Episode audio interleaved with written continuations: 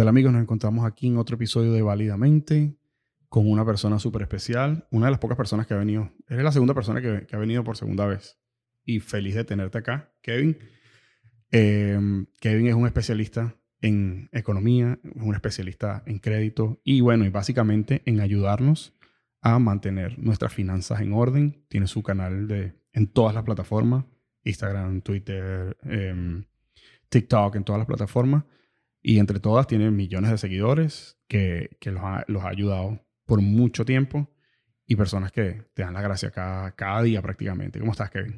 Muchas gracias. Todo bien. Estamos bien aquí. Eh, gracias por tenerme una segunda vez aquí en tu programa, en tu podcast. La verdad que te lo agradezco de corazón. Eh, me gusta siempre conversar sobre la economía, sobre los temas de crédito y cómo nosotros, la comunidad hispana, podemos mejorar nuestras finanzas en los Estados Unidos. Las finanzas que son tan importantes, ¿no? La base de todo, prácticamente. Si tú tienes en orden tu finanza, tienes en, en, orden prácticamente tu vida. Obviamente hay cosas como enfermedades que no puedes, que no puedes eh, controlar. controlar, pero es mejor si te enfermas, te estar bien económicamente, ¿no? O sea que al final nos afecta en todos los, todos los temas y todas las índoles. Eso es correcto. Siempre una persona preparada a tener eh, resultados positivos en general, porque pueden pasar enfermedades, pueden pasar cosas que tal vez nosotros no podemos eh, controlar, pero para eso tenemos que siempre prepararnos y tener un pensamiento futurístico y decir qué es lo que puede suceder en, en este tiempo, porque nosotros somos seres humanos y dependemos de nuestra salud. Es la, es la, yo creo que la salud es lo más importante y después viene lo otro. Pero lo primero es cuidar nuestra salud y siempre mantenernos bien para que nosotros podamos después enfocarnos en, nuestra, en nuestras finanzas, en nuestra familia y todo lo demás. Mira, Kevin, em, segunda vez aquí.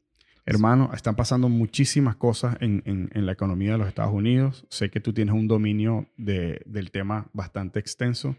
Em, cuéntame un poquito, ¿qué es lo que está pasando con la economía de, de los Estados Unidos y por qué hay esa contracción que yo la puedo sentir, todos la podemos sentir en nuestro día a día. Y, cuál es la forma de resolverlo y, y danos tu, tu, feedback básico, básicamente sobre eso. Ok, lo, lo, principal que estamos viviendo en los Estados Unidos es que la economía está en un punto de inflación. La inflación está en lo más alto de los últimos 40 años. Desde el año 80 no se mira una inflación. De este punto que estamos al 9.1%. El próximo, la próxima vez que van a dar el, el desarrollo o, el porcentaje de, inflación va a ser el, este 10 de agosto. Hay que estar, hay que poner mucha atención a esto porque esto es muy importante. Eh, la economía está sublime, no está tan fuerte, pero se está recuperando. Eh, la bolsa de valores ya tocó fondo. Desde marzo comenzó a bajar. Abril y mayo fueron los peores meses. Junio se estaba tratando de recuperar, no se recuperó. Pero estas, estas últimas dos semanas de julio, que pasó el mes pasado, en julio, eh, la economía ha tomado un giro mucho mejor porque ha incrementado las tasas de intereses, cosa que se utiliza para combatir la inflación, porque eso va a hacer que las personas gasten menos dinero y así no sigan comprando cosas por sobreprecio, especialmente lo que estamos hablando es las casas, los carros y muchas otras cosas que necesitamos. Compras grandes. Pues. Compras grandes. Eso es lo que hace que la inflación y, y algo que muchas cosas, muchas, muchas personas lo saben también. Eh, esa data que se dio el 9.1 debe ser más alta. Lo único que el gobierno siempre tapa un poco el hoyo para que las personas no vayan a entrar en pánico. Otra cosa que tenemos, se puede decir que en contra, pero no es 100% todavía algo que se puede decir que, que nos va a afectar ahora mismo. Esto nos puede afectar a, un, a largo plazo.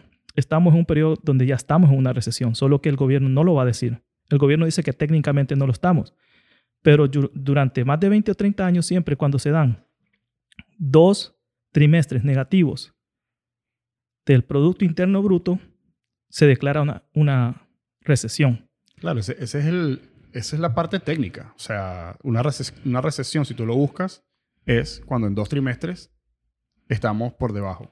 Sí. Básicamente. Básicamente sí, pero ahora, lo único que está positivo es el reporte de empleo, que todavía hay empleo y eso es lo que está sosteniendo la economía. Por eso es que la economía no se ha caído del todo. Y eso traería, traería un efecto dominó que, que haría que todo se fuera muy difícil, sí. Sería muy difícil más o menos al estilo, no del 2008-2009 como esa recesión, pero llegaríamos a un punto de inflexión muy difícil. Ahora, eh, el, reporte de trabajo se va a dar el 5 de agosto, que, es muy pronto. Ahí vamos a saber cómo está la tasa de desempleo. La tasa de desempleo el último reporte fue de 3.6%, que no fue malo, está bien. Mientras estemos por debajo de un 6%, yo creo que estamos bien. Eh, se, se, estima que va a ser también bajo, entre un 4 a un 3.5, esperemos que sí, porque esto va a hacer que la economía se mantenga bien. Wow. Eh, ya vieron, ¿no? Por eso que lo tenemos aquí. Eh, Kevin, factores externos que puedan afectar la economía de los Estados Unidos. Estamos viendo que están pasando muchísimas cosas muy lejos de acá, pero que sí tienen una repercusión en, nuestro día a día y en nuestra economía como tal. Eh, ¿Qué conocimiento tienes sobre lo que está sucediendo con Rusia, em, China, que están creando una moneda que va a estar respaldada en, minerales como estaba antes el dólar tradicionalmente? ¿Qué conocimiento tienes sobre eso? Ok, el dólar todavía sigue siendo la moneda número uno del mundo, pero lo que están hablando sobre esta moneda, nueva no es tan nueva, es algo que ya vienen creando Rusia y China desde hace más de una década. Más de una década que vienen creando un sistema que pueda suplir o por lo menos reemplazar al dólar. ¿Por qué? Porque Estados Unidos se basa en, en que cuando un país no hace lo que ellos dicen, porque somos la, todavía somos la potencia número uno del mundo, el segundo es China. Pero ¿qué pasa? Cuando los países no hacen lo que Estados Unidos, así como lo que pasó con Rusia, lo que hizo fue Estados Unidos fue sancionar a Rusia. Eso, eso económicamente sí impactó a Rusia, pero Rusia se, se está recuperando. Rusia, el, el ruble, creo que se llama la moneda de ellos, está respaldada por minerales, por oro. Y por eso es que están creando lo mismo con, China. China se está especializando en obtener oro. Es más, encontraron 31 toneladas de oro en Uganda, en Uganda, África. Y también China controla muchas partes o muchos países de África cuando se trata de los minerales más importantes, al igual que el oro. Entonces estos dos países están creando un sistema que pueda tumbar al dólar de cierta manera. Esto no va a suceder de la noche a la mañana, señores, no es algo que va a suceder de aquí a un año, dos años, pero es algo que se está planteando para que pueda suceder, no sé, 15 años, en 10 años, dependiendo cómo Estados Unidos siga haciendo sus prácticas eh, extranjeras. Porque Estados Unidos es el país que dicta, que dicta las normas hasta cierto punto. Pero hay países que ya se cansaron eso y lo está demostrando Rusia. Cuando Estados Unidos dijo que no invadiera Ucrania, Rusia lo hizo. Ahora estamos viendo el otro ejemplo que es Taiwán. China dice que no hay tres Chinas. No existe China, no existe eh, Taiwán y no existe Hong Kong. Existe China y, es, y todo está confirmado por China. Entonces ellos quieren tomar o volver a tomar posesión de, de Taiwán. Entonces, hasta ahorita están haciendo los métodos de que quieren todo civilizado. Nancy Pelosi, que es la, la oradora de, de la Cámara de Representantes, está en Taiwán tratando de crear no sé qué, porque ella todavía no es alguien que pueda respaldar a Estados Unidos o que tenga el poder esto lo tiene que hacer una persona como el presidente o, la vicepresidenta, Kamala Harris. Entonces son cosas que se le está saliendo de las manos a los Estados Unidos. Yo espero que eh, la administración del presidente Joe Biden pueda hacer mejores las cosas. Yo creo que todavía están fallando en muchas cosas. Creo que una administración o no está preparada para lo que estamos viendo en estos momentos, o si no lo están, por lo menos que se preparen mejor para que puedan hacer las cosas de una manera más congruente o mejor. Tú sabes que yo en he leído muchos libros, pero en uno de los libros que leí hablaban sobre, by, the way, el libro fue escrito antes de que fuera presidente uh, Trump y ahora el presidente que ahora tenemos, Biden. Em, y hablaba sobre los caracteres fuertes de los presidentes, ¿no? Entonces, obviamente, yo estaba leyendo eso y, me recordaba de, Trump. O sea, ¿qué sucede? Cuando potencias mundiales saben y sienten que hay un, un, jefe de Estado que no es suficientemente fuerte, ellos empiezan a medir hasta dónde pueden llegar. Son como los niños, empiezan a medir hasta dónde pueden llegar. Si tienen un padre muy permisivo, van a llegar muy, muy lejos y después va a ser muy difícil controlarlo. Entonces, em, cuando Trump estaba de, de presidente, eh, yo sé que hay muchas personas que no le gusta Trump y hay otras personas que no le gusta Biden, no vamos a caer en ese tema, pero sí te puedo decir que em, Trump tenía una mano fuerte y, em, su política exterior, él era visto como una persona fuerte y eso no está sucediendo ahorita. Y entonces siento que ese tire y encoge que hay con Ucrania, que hay con Taiwán y que hay muchos que ahorita no se me vienen a la mente, muchos mucho de estos, muchos de estos eh, países eh, están haciendo esas jugadas porque sienten que no, no hay alguien fuerte eh, en el poder que pueda dar una respuesta inminente como lo sabemos que, que, que es mm, Biden, ¿no? Em, pero bueno, para no entrar en, en esos temas de, de, política partidista, que no es lo, lo que nos toca acá, em, me, gustaría, me gustaría saber qué conocimientos tiene sobre la, gasolina, qué, es lo que está pasando ahora también. Ok, cuando se trata del petróleo y todo esto, eh, Estados Unidos dice que tiene un plan B, es más, Biden ya lo está tratando de, ejercer, donde van a sacar una reserva de petróleo, no sé si son 30 millones de, barriles o un poco más, para que eh, el combustible pueda bajar en los Estados Unidos. Además de que ellos dicen que van a buscar las maneras de, de poder eh, crear mm, una fuente de recursos para que Estados Unidos pueda bajar la inflación. Entonces yo creo que el, todo se trata de oferta y demanda. Ahorita la demanda es mucho más alta que la que, tenemos en oferta, pero, pero yo creo que el combustible periódicamente o, lentamente va a ir bajando su precio, su valor, si esto lo llega a concretar la administración de Biden, que, que van a sacar una reserva de no sé cuántos millones de, de, barriles, y también que también eh, puedan hacer mejores negocios con, con, Arabia Saudita, con los países árabes, porque están comprando el barril a, mucho, precios mucho más altos de lo normal. Sí, ahí es donde entra un tema interesantísimo también, que es el, los carros eléctricos. Los carros eléctricos um, se están volviendo muy, muy populares. Y uniendo los dos temas, volvemos al tema de China. Eh, China está dominando 15 de las 17 minas de cobalto que hay en el Congo. Entonces ahí es donde vemos también. Y no quiere venderle ese cobalto a, Estados Unidos. Quiere crear sus China lo que quiere ahora es crear sus propios productos y venderlos a, nivel mundial, ¿no? Eh, volvemos a ese tema, tratando de, apalancarse con los, minerales, ¿no? China. Sí.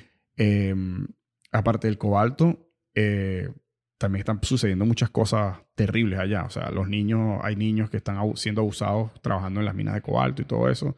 Entonces, yo pensaba, si te soy honesto, yo creía que el, movimiento green iba a ser como que más green, más, más limpio, que iba, que iba a haber ese switch en, en, la mente de las personas sobre dejar, no era, que no iba a ser solamente reemplazo de carros de gasolina por carros de, de baterías, yo sentía antes que íbamos más como que hacia el lado green total, pero estamos viendo que no, no está sucediendo. O sea, eh, el cobalto y lo que está sucediendo ya es terrible y las compañías siguen usando esos minerales y siguen usando esas cosas y al final sigue siendo perjudicial para, para muchísimas personas. O sea, ¿qué opinas tú de, de todo esto?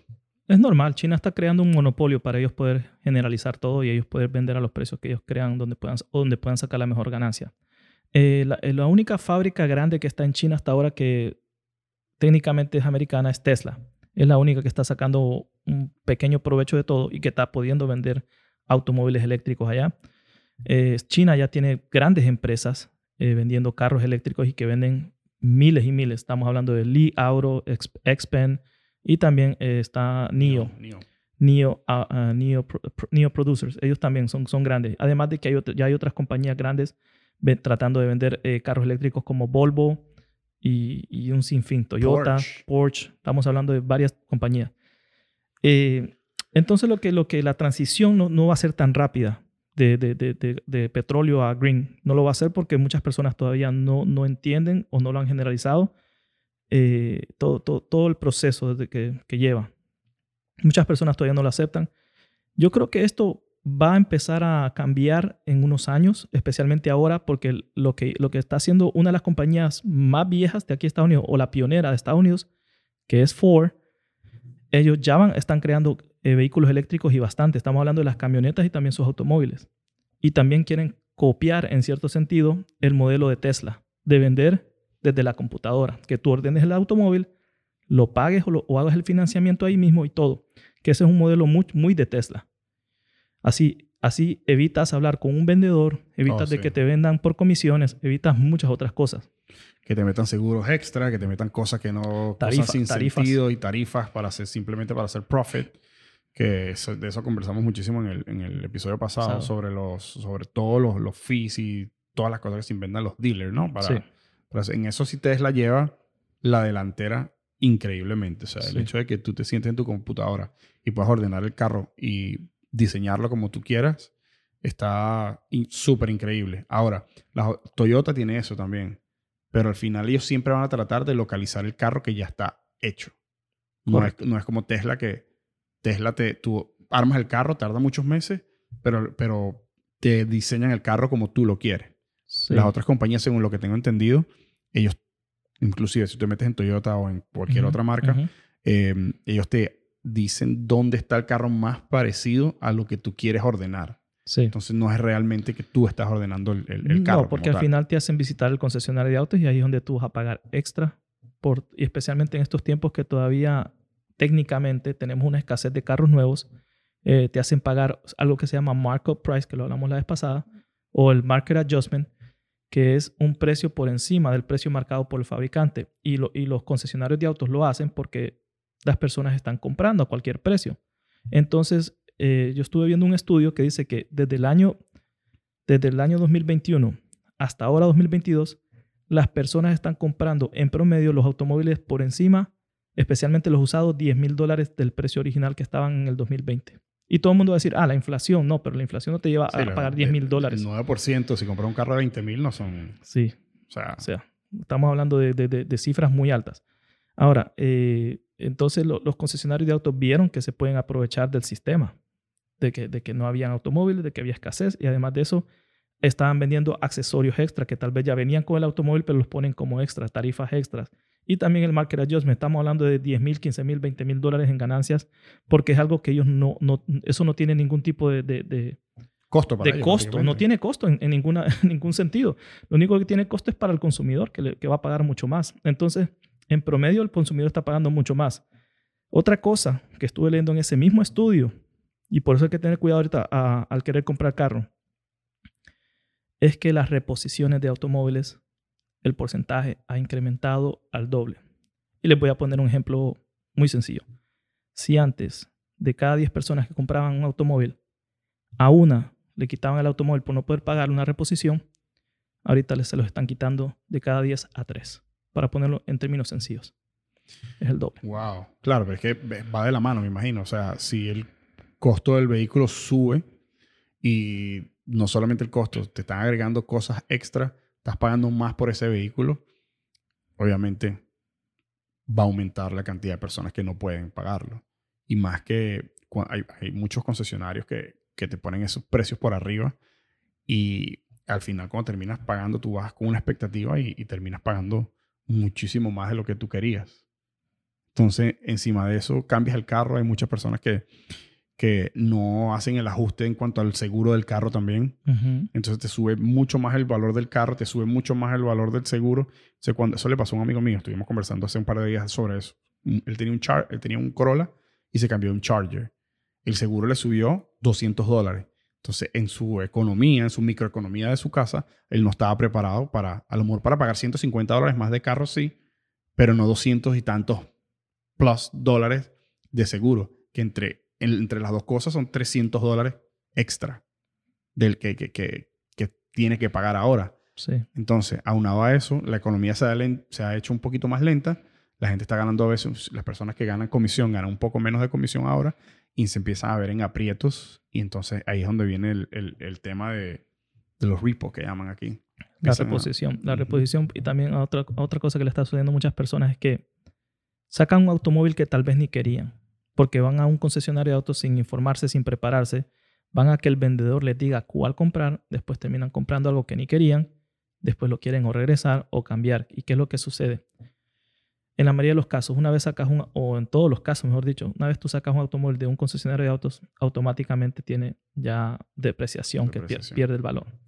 Lo usaste dos, tres, cuatro, cinco, seis meses, digamos, y no quieres el automóvil. Vas y dices, no, es que no quiero pagar ese automóvil porque se paga mucho la letra. Aquí le dicen la letra, la mensualidad.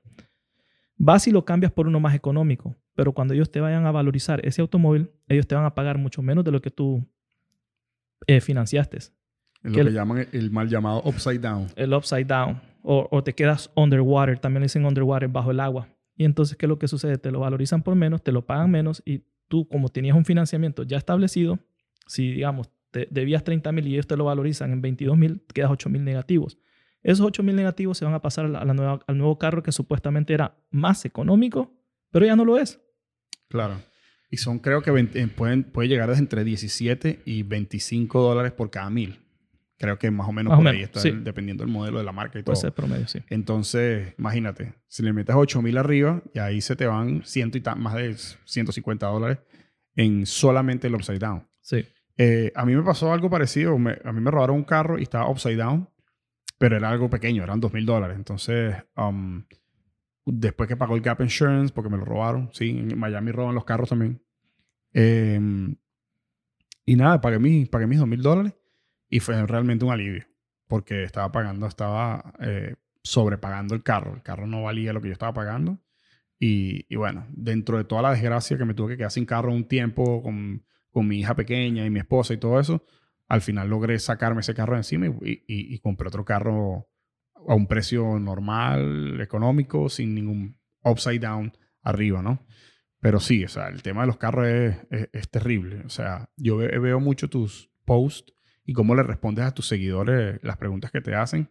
Y he visto ahí que me vendieron el carro 15 mil dólares por arriba del valor, eh, 16 mil. eh, 30 mil. He visto casos de 30 mil dólares por encima. Cuando ya le, le- Wow. le- le ajustan todo el financiamiento, cuando le ajustan eh, las tarifas, eh, las garantías extras y todo lo demás, son 25 mil, 30 mil dólares. En algunos casos, no siempre, pero en algunos casos, especialmente quienes, camioneta, las camionetas o, o hasta carros pequeños. Eh, esos dealers, buy here, pay here, ahí estás destinado a que si te dieron un carro ahí es porque tienes mal crédito. Así que lo que les puedo decir a ustedes, señores, es que si tienen mal crédito, no compren un automóvil caro. ¿Por qué? Porque se van a meter en una deuda que después la van a pagar doble. Porque lo mínimo que te van a dar de interés es entre un 18 a 24.99%. Es lo mínimo si tienes mal crédito o no tienes historial de crédito en los Estados Unidos. Y muchas personas lo hacen por necesidad, yo lo entiendo. Pero si tienen necesidad, eh, comiencen con un automóvil que sea una transportación buena y después van evolucionando. Pero no, y, y cons- y mientras están en el- en el- eh, evolucionando, construyan historial de crédito, lo pueden hacer con una tarjeta asegurada, es muy fácil de, de obtenerla. Hay muchos bancos que la dan, tienen que poner un depósito de 300 dólares. Es todo lo que tienen que hacer. Sí, yo pienso que eh, eh, volvemos al, al punto inicial. Yo, yo creo que el problema aquí son las prioridades y la planificación, ¿no? Sí, Porque si tú, estás, tú te planificas y tú quieres en un futuro mediano tener X, X carro, o porque sí, porque ¿por qué no? Todos queremos tener algo nice, ¿me entiendes? sí, Y yo no digo que eso sea malo, ¿no? Aunque yo soy del team, quédate con tu carro para siempre. Pero mm, está bien, yo entiendo que así como hay personas que, que no están pendientes de los carros y están pendientes de otras cosas, también entiendo que hay personas que les gusten mucho los carros. Em, pero ahí es donde viene el- la planificación. Yo siento que si tú quieres tener un carro costoso, debes empezar por el primer pasito, que es arreglar tu crédito, subirlo, para que cuando te sientes tengas tú la pelota de tu lado. Y siento que eso es lo que sucede mucho con los carros, que la gente va a negociar sin herramientas. Entonces viene el famoso, no, eh, te voy a ayudar, yo te voy a ayudar, como siempre dicen. Y esa ayuda, obviamente, ellos, ellos saben que tienes mal crédito y, y al final también es una realidad que para cuando alguien tiene mal crédito, eh, eh, o sea, para las personas que te prestan el dinero es un riesgo muy grande también. Entonces, obviamente tienes, tienes que pagar eso. Yo siento que em, debes primero mejorar tu crédito antes de ir a, meterte en cosas mayores, ¿no? sí. Sí, como tú lo dijiste. Má- Más, que, más, que, más, clara, más claro que eso no, no existe. O sea, cuando tú vas a un concesionario de autos sin las herramientas necesarias, en el concesionario de autos va a haber una soga. Tú te la pones y tú decides cuánto quieres apretar la soga en tu cuello. Exacto. O sea, tú eres, tú eres el que demanda. Si tú miras que un negocio no está bien, sal de ese concesionario de autos. Si miras que los automóviles están por encima de los precios, que no te están ayudando, que, que de verdad no te están creando una oportunidad para que puedas obtener algo bueno, barato, económico, que, que, se, que se ajuste a lo que tú ganas al año. Porque también he visto el, el otro problema, que personas que ganan 30 mil dólares se compran carros de 50 mil o 60 mil dólares. Otra. Eso, eso no, no, o sea, y lo que hacen es buscar a un cosigner. Un cosigner es una persona que, que pueda respaldar el crédito y también el ingreso de las personas, porque además de- del crédito, la otra cosa muy importante es tu ingreso para poder pagar un carro. Tú no puedes so- sobreendeudarte y después no tener la capacidad, capacidad para pagar una mensualidad. Sí, yo siento que si necesitas un cosigner, ese carro no es para ti, pues. Exacto. Porque si necesitas a alguien que te respalde económicamente para poder sacar ese carro, algo está mal ahí. O sea, es mejor no, no sacarlo. Sí. aunque técnicamente no te respalda económicamente, solo es de que como, como si no lo puedes pagar tú, ellos están de respaldo, porque el que lo tiene que pagar es el primario, el, el que de verdad quiere el carro. Claro. Pero muchas personas después se quedan con, con una deuda de una persona que ya no pudo seguir pagando, arruinan su crédito, los dos arruinan su crédito y quedan destruidos su crédito por, por una persona que tal vez o no tiene la habilidad para, para pagar no, o, no, o económicamente no está bien. Entonces, hay que tener mucho cuidado para, por quién se firma en cualquier tipo de financiamiento. Eh, yo creo que solo lo haría por dos o tres personas, que tal vez es mi mamá, mi esposa y tal vez un hermano. Y con un hermano todavía lo pensaría. Tú tienes un gran, tú tienes un gran corazón. Muy gran corazón. Y- yo, yo, mi familia lo sabe. Y mi crédito es mío, yo lo uso, yo me lo sudé. Y, o sea, te puedo ayudar económicamente. Prefiero darte plata y que no me la pague a que me arruines el crédito. Porque te, te voy a poner el caso de una compañera mía de trabajo. Sí, Eh, ella llegó eh, a este país, le fue muy bien, ella es, o sea, está- tiene unos cargos grandes, y la persona que la ayudó a venir le, le dijo, mira, ¿será que tú me puedes eh, ayudar de cosigner a la, para poder comprarme una casa? Imagínate, esa persona fue la que la ayudó a venirse para acá, para los Estados Unidos. Y ella aceptó. Y a la señora le, le embargaron la casa. Y ella, con un súper trabajo, con un súper crédito, con... Ahora ella no puede comprarse su casa por esa situación. no puede tener foreclosure en su, en su historial de crédito. Entonces, mi recomendación es no le preste el crédito a nadie. Por favor. Mamá, bueno, mamá que, bueno, te dio la vida. Esposa, bueno, esa es tu socia de vida. sí, De ahí, yo, yo ahí ya, ya. Por eso dije, lo pensaría tal vez con un hermano, pero mi mamá sí, sí es una persona que sí también verificaría qué tipo de deuda es y si, y si es pagable o si por alguna razón u, u otra ella no la puede pagar, yo la pueda pagar. Para mi mamá creo que sí. Para mi esposa es mi socia de la vida también, pero también verificaría qué tipo de deuda. Si ella se mete en una deuda de 500 mil, de 800 mil dólares que, No que va es impagable, pagar. no es rentable, yo le voy a decir de una que no se lo voy a hacer. Claro, porque primero la voy a instruir, le voy a decir las razones por qué no lo debemos hacer, porque es un mal negocio porque, o porque no debemos de seguir adelante con eso. Si yo miro que es algo rentable, es algo que puede funcionar, que, que es algo que nos va a dar algo en el futuro o que es bueno, entonces ahí yo puedo instruir también y después decirle, ok, lo vamos a hacer y estos son los términos. Claro, sí. Ayudar a la gente es bueno, pero, pero hay, Hay que saber hay con son quién se cosas hace. que son muy delicadas. O sea, Demasiado. mira, yo, corrígeme si me equivoco. Sí, Si tú cometes un error en tu crédito y, su- y- y lo dañas, pueden pasar entre 7 y 10 años para que, se, para que eso se te salga de ahí. en la, en la mayoría de los casos sí. Siempre hay también estrategias para poder arreglar el crédito un poquito antes de ese tiempo, eh, pero hay que también buscar información, saber cómo hacerlo, hay que, hay que verificar con los buros de crédito, hay que mandar disputas, hay que hacer muchas cosas para poder arreglar cualquier instrumento negativo que esté dañando tu crédito. Sí hay formas de arreglarlo antes, no tienes que esperar siete años. Muchas personas creen que, a los siete años todo se desaparece eh, mágicamente, no siempre sucede así, porque todos los estados también tienen un estatuto de limitaciones.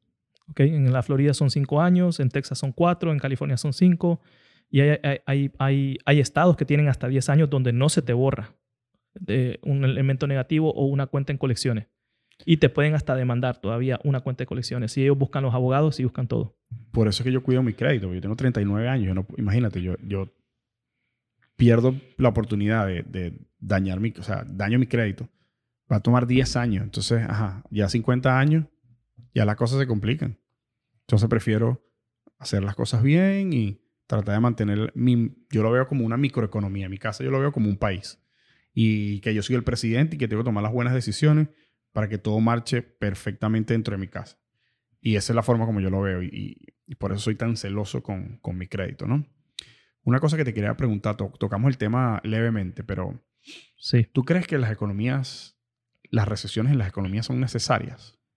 Hasta, Y, cierto, y si tienen un, algo positivo. hasta cierto punto sí son necesarias, porque algunas veces, especial, especialmente en la bolsa de valores, después de que sucedió la pandemia, el mercado de la bolsa de valores se vino abajo. Pero después que sucedió, sucedieron los, no sé si escuchaste esto, los meme stocks, GameStop, Sí. eh, varios, no solo GameStop, también estuvo AMC, que es la compañía de cines, varios meme stocks que no tienen el valor que se le dio, en eh, di- eh, porque nosotros los inversionistas que somos los pequeños empezamos a comprar diciendo que estas valían lo que valían. Entonces la recesión lo que hizo es darle un punto a la bolsa de valores, decirle, compañías que sí valen son Apple, Microsoft, Google, Amazon, compañías que son súper millonarias y que tienen un futuro por delante. Entonces las recesiones algunas veces van a sacar a las pequeñas empresas o empresas que de verdad no tienen ningún tipo de valor o que no crean nada para, Estados Unidos, van a tener que quebrar, va a tener que salir porque ahí es donde se tienen que reincorporar. Entonces, de cierto modo, la recesión es buena eh, para algunas personas si saben capitalizar lo que, lo que se hace en una recesión. En una recesión lo mejor es invertir.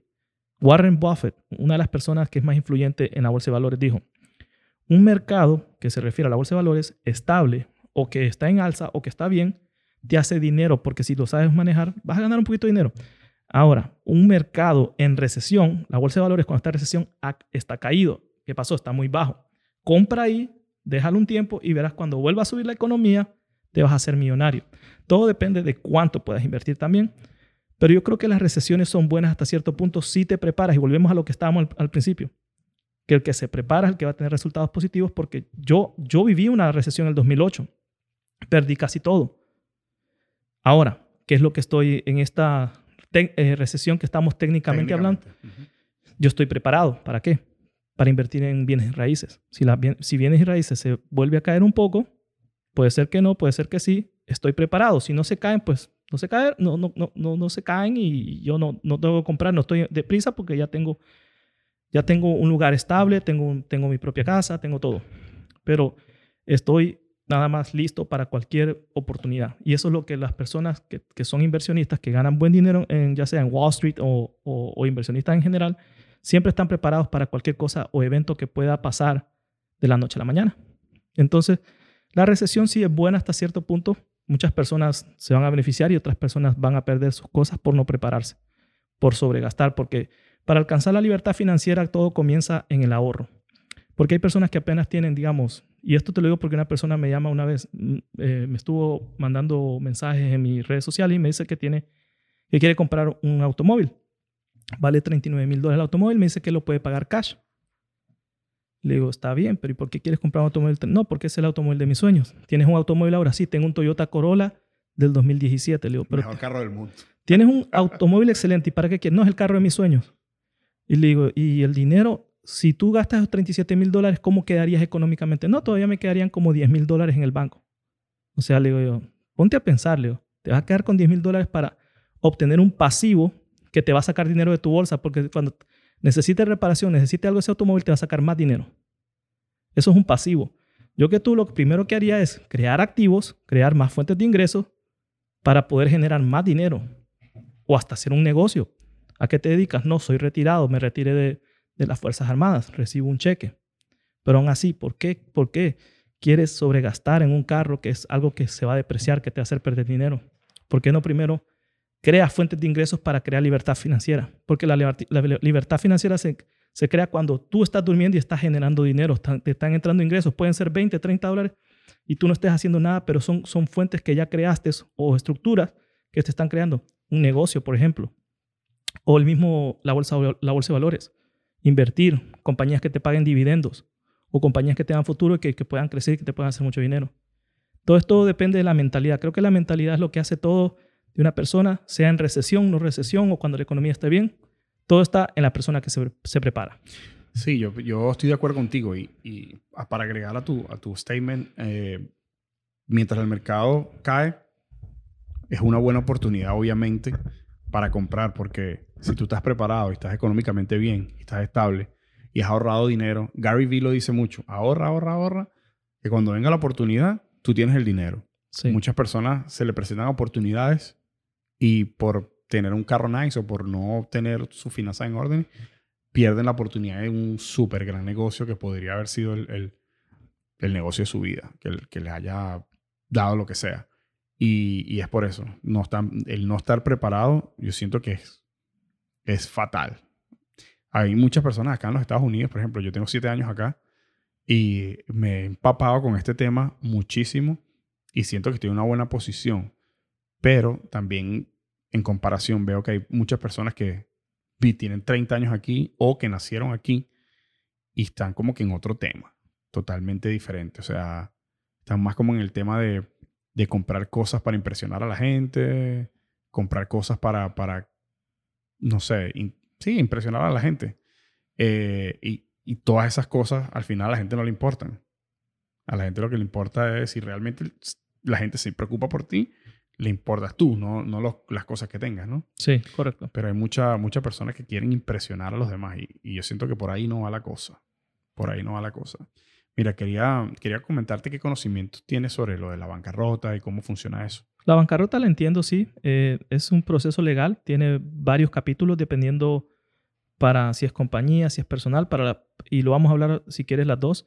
Pero más que todo para las personas existen dos capítulos, 7 y 13. Esto va a variar dependiendo de, de la liquidez de las personas, de las deudas y muchas otras cosas, ¿correcto? Después eso lo puedes hablar con el abogado. Tienes que, eh, lo, lo, mejor es que obtenga, eh, obtengas asesoramiento legal. Es lo mejor y hagas el capítulo dependiendo de cómo el abogado dicte que es mejor para ti, si el 7 o el 13, siempre busca, eh, de todos modos, siempre yo le digo a las personas que busquen por lo menos dos o tres consultas con tres diferentes abogados para ver el precio, cuánto les cuesta, el proceso, cuánto se tarda, porque se hace por medio de corte y como les digo, es un proceso legal. Entonces, si tienes una pregunta, me la puedes hacer o si quieres que profundice algo, algo lo podemos hacer. Profundizar sobre eso, la diferencia entre esa, esos dos casos. Ok. Ok, el capítulo 7 más que todo es que tienes que hacer una liquidez completa, si no me equivoco. Eh, no te puedes quedar, eh, lo único con lo, perdón, lo único con lo que te puedes quedar es con tu casa y carro. Y en algunas ocasiones todo lo que tiene que ver con inversiones o hasta eh, un Rolex o, pertenencias tienen, que, tienen que ser liquidadas también para poder ser vendidas y poder pagar algo a, a, los, a los acreedores originales o tal vez a las a las compañías de colecciones. Ahora, la 13 es casi lo mismo, lo que cambia es que en la 7 no pagas una mensualidad. En la 13 tienes que seguir pagando una mensualidad. Me imagino que eso cambia también de estado en estado, ¿o no? Es casi igual, el proceso es casi igual, no cambia mucho, es casi igual para todos y todo depende de la liquidez, como les digo, en la 7 y la 13 son muy similares, solo que cambian algunas cositas. Siempre te dejan quedarte con la casa y porque es un asset que necesitas porque necesitas un lugar para donde dormir y el carro porque necesitas un, para poder trabajar. Entonces, son las dos cosas que casi siempre te permiten mantener. Ahora, cuando te dejan, cuando tú hablas que te dejan permanecer, te permiten tener, quedarte con la casa, igual tienes que pagar la casa, ¿no? Me imagino. Sí, sí, sí. Si no, si no eso va también a, después va a haber un foreclosure y te quedas sin casa y vas a tener que rentar. Entonces, la, bancarrota, la bancarrota lo que tienes que siempre, lo puedes involucrar también la casa, la puedes involucrar, pero la, creo que el 90% de las personas lo que involucran son las tarjetas de crédito y los préstamos personales o, préstamos de algún negocio o cualquier otra cosa. Pero más que todo es tarjetas de crédito y, deudas personales. Es lo que van a involucrar. ¿Qué, ¿Cuál es tu opinión sobre los, los estímulos check que dio el gobierno? Lo de los 1.200 dólares y 1.600 dólares que dieron por el tema de la pandemia y si piensas que de alguna forma esto tiene que ver con un poquito la, disminución de la velocidad que ha tenido la economía. esa, esa, es la raíz de todo, que, al gobierno se le fue la mano. Eh, primero fue con la administración del expresidente Donald Trump, creo que fue en marzo del 2020, el primer, cuando se aprueba el primer cheque de estímulo, donde ambos partidos, el republicano como el demócrata, llegan a una unión rápida, una solución porque el país se cierra y aprueban eh, el CARES Act, se llama esa, ese, cheque de estímulo, donde, si no me equivoco, fue 2.2 trillones de dólares. Le dicen trillones, pero yo creo que en español se, dice billones, eh, para todo lo que tiene que ver con ayudas eh, gubernamentales, para también a cheques de estímulo, que esa vez fueron 1.200 dólares por cada adulto mayor de 18 años que ganara menos de 75 mil dólares. Y si no me equivoco, eran 500 dólares por cada, menor de edad, 17 años. Sí, eso, ese, tema del estímulo es un tema que para mí, o sea, he tenido peleas con, con gente por eso. Yo, yo no estaba de acuerdo con, con, eso. Tal vez el primero. El, primer, el primero estaba el, el primero, yo decía, bueno, hay, hay, personas que realmente la están pasando mal. El primer stimulus check está bien. O sea, si yo fuera presidente no lo hubiese dado pero sentía que estaba correcto ese, ese primer stimulus check. Yo creo que el primero fue el, que sí estaba correcto y el que sí era necesario, porque todo el país cayó en una incertidumbre, no se sabía por cuánto tiempo el país iba a cerrar. Muchas, muchas compañías, todo cerró. O sea, estamos hablando que personas que tal vez vivían de cheque a cheque, del día al día, dejaron de crear ingresos. Entonces, el, el gobierno tomó acción. Yo creo que esa fue a la hora correcta, de la manera correcta, y todo fue excelente hasta ahí. Después crearon eh, con ese mismo paquete los préstamos del SBA. El SBA dio dos tipos de préstamos, el EIDL y el PPP. El problema es que El PPP fue el problema. PPP, no, también el EIDL también fue un problema. ¿Por qué? Porque no había una organización o, o un proyecto establecido. Entonces, cualquier persona y algunas personas, especialmente en el IDL, eh, después vamos a hablar del, del PPP, PPP. El EIDL, muchas personas que sin tener negocio, porque conseguían, a eso le llamaban el grant, el grant. Entonces podían aplicar para el grant y les daban entre mil a diez mil dólares gratis. Eso no se cobraba. Y sin tener, eso lo único que tenían que poner es su social y su información y les llegaba el grant. Que era- además del cheque de estímulo, eran otros mil a diez mil dólares extras. ¿Ok? Estamos hablando de eso. Eso lo hicieron millones y millones de personas porque Porque, muchas- está- porque estaban ahí. estaban ahí y muchas personas empezaron a, a crear contenido informativo sobre eso. Oye, hay dinero gratis, agarren más dinero gratis. Y si es dinero gratis, ¿quién no lo va, quién no lo va a querer? No existe, es- estas son las peleas que yo tengo siempre con la gente. No existe tal cosa como gratis. O sea, si a ti alguien te da un dinero, hay otra gente que tiene que pagar ese dinero. sí, siempre hay una Y es, y es donde, donde, donde viene el problema conmigo. Eh, la gente me decía, sí, pero es gratis, el estímulo, que no sé qué. Eh, O sea, ahora nosotros, yo siento que estamos pagando todos esos trillones de dólares. Yo, esto es una opinión mía, de verdad. O sea, muchas personas dicen que soy un extremo en ese, en ese aspecto, pero yo siento que que te vaya mal es parte de la vida, de lo que te pueda pasar. ¿Me entiendes? Sí. eh, eh, el gobierno rescatando toda esta cantidad de compañías. O sea, gastaron trillones y trillones de dólares, o billones en español de dólares. Y yo siento que en una, en una economía la- las compañías tienen que quebrar. O sea, porque a lo mejor tú, Kevin, querías comprar una compañía de aviones, qué sé yo, por un ejemplo, o, una compañía de transporte. Y has ahorrado toda tu vida para comprar una compañía de transporte. Y cuando la compañía de transporte estaba a punto de quebrar, que era tu oportunidad de comprarla, al, vino el gobierno y le dio el dinero y tú no pudiste comprarla. Yo siento que que te vaya mal, que, que te vaya bien o mal es parte de la vida y que el gobierno no tiene por qué meterse en eso. Yo siento que eh, el primer cheque de estímulo, la incertidumbre, yo lo compro. Está bien, lo compré. Em, pero el, el- ¿cómo se llama? Las ayudas de sal- de sa- sal- salariales, no me recuerdo el nombre. El, El desempleo. el desempleo. 600 dólares del 600. gobierno más lo que daba el Estado. Yo no estaba de acuerdo con nada de eso. Y mucha gente me dice, sí, pero tú, yo nunca cogí unemployment ni nada de eso. Ok. Pero eh, sí, sí me llegó mi cheque de estímulo, como le llega a todo el mundo. Ujú. Y me dicen, sí, pero tú te cogiste el cheque también. No, sí, obviamente, si yo lo voy a pagar, yo voy a ser una de las personas que va a venir y va a pagar ese cheque por- multiplicado por muchas veces más. Porque no existe algo gratis. Alguien tiene que pagarlo. Entonces, el país se endeudó para eso y ahora todos los que lo cogieron, los que no lo cogieron, los que lo aprovecharon o los que no, somos los que vamos a tener que pagar ese estímulo cheque ahora. Sí, bueno, en, en teoría sí, y la verdad que lo estamos viviendo también. Es cierto. Ahora, yo creo que el primer cheque todavía no está, desasti- de- iba a desestabilizar la economía en, su totalidad. Lo único que hubo, como te digo, no hubo una buena, una buena planificación de todo, donde muchos, muchas personas hicieron fraudes. Estamos hablando de fraudes de millones de dólares Cientos de millones. o, cientos, o, o cientos de miles o millones de dólares. Y, se- y salieron en las noticias personas que compraron Lamborghinis, compraron yates, compraron mansiones de 3 millones. ¿Ok? Varios. Ustedes pueden buscar esa información, todavía está en Google. Fraudes del PPP se llama. Busquen fraudes de PPP en el Google y ahí le van a salir como, como personas hasta aquí en Miami Beach, agarraron a una persona con un Lamborghini azul que tenía más de 700 mil dólares en, en- en compañías falsas que creó él para sacar todo eso. Después hubo un señor que se llamaba Don, eh, que, eh, que compró en Orlando una, una, una mansión de casi 4 millones de dólares, tenían ca- carros de 200 mil dólares. Entonces eh, crearon varias operaciones para que las personas le quería, querían, de cierto modo, robarle al sistema, eh, queriendo crear cosas falsificadas. Y, y- y todo eso sucedió. El gobierno no se preparó, el EIDL, todo el mundo obtuvo el EIDL, eh, 3 mil a 10 mil. Yo apliqué para el EIDL, yo no voy a negarlo, yo lo apliqué porque yo tengo mi compañía, mi compañía en ese tiempo no, no generaba nada, no hacía nada, entonces digo, bueno, voy a aplicar, me dieron mil dólares, yo feliz.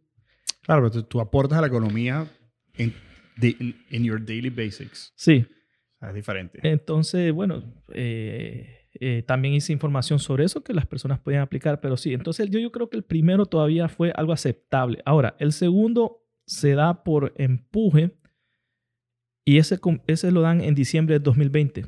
Y Trump accede porque Trump primero dijo que no lo iba a firmar. Cuando, cuando ya en el Senado y en la, en la Cámara de Representantes aceptan firmar el segundo, la segunda propuesta de estímulo. Y ese fue un cheque más pequeño, si no me equivoco fueron 600 y 600, 600 por adulto, 600 por, por, por menor de edad. Trump acepta eh, porque fue más que todo empujado a hacerlo, no quería aceptarlo él, pero él, quería más o menos irse bien porque él yo creo que ya había perdido las elecciones en noviembre y en diciembre él ya estaba que no. Después, la propaganda que hizo esta nueva administración es que si ganaban iban a dar un tercer cheque de estímulo, que entrando a la Casa Blanca en enero, creo que en enero, febrero entra a la Casa Blanca Joe Biden y en marzo, siendo ellos la mayoría y teniendo el poder y diciéndole a las personas, prometiéndole más dinero regalado, como decimos, técnicamente regalado, porque eso de todos modos va a salir ahora con todo lo que tiene, tiene que ver con los impuestos, con la inflación y con muchas otras cosas económicas. Dan un cheque de 1.400 por adulto, 1.400 por niño, que fue el, cheque de estímulo más elevado de los tres. Demasiado. Ok.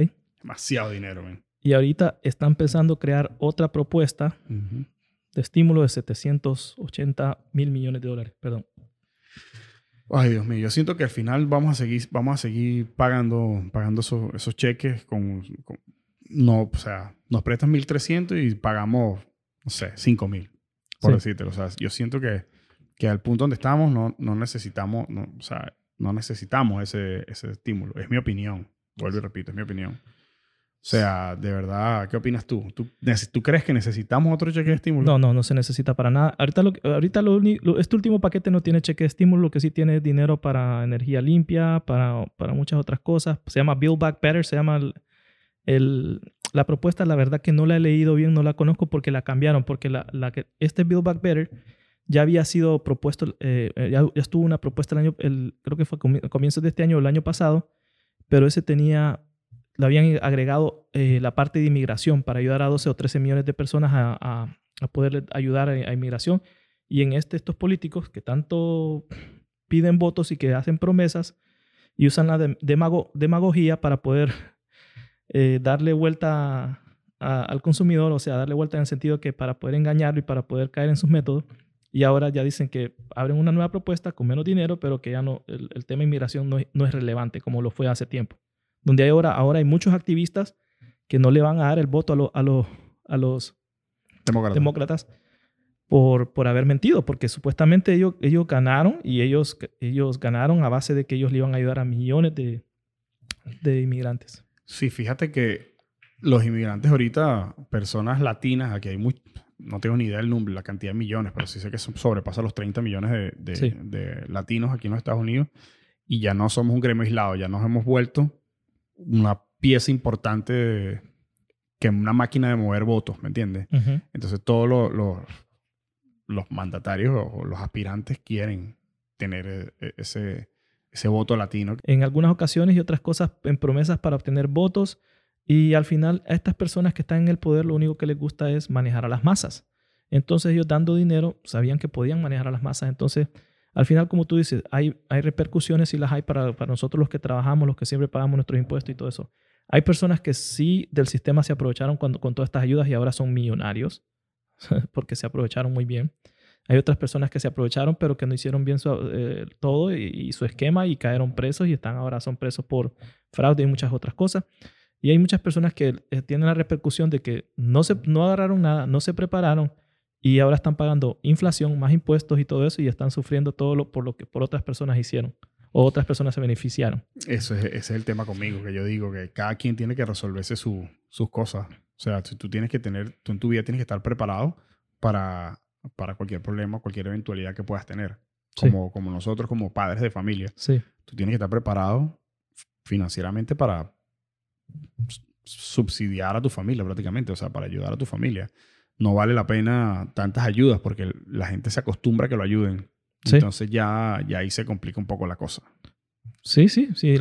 habían personas que, querían que siguieran dando los 600 dólares de desempleo, que querían que lo extendieran, querían que dieran más ayudas en otras cosas. Yo me acuerdo que yo en mi canal de YouTube, yo, yo cubrí en parte eso y muchas personas me decían, Kevin, ¿cuándo llega otro cheque de estímulo? Un cuarto. Y decía, no, ya no sigas esperando, no va a haber.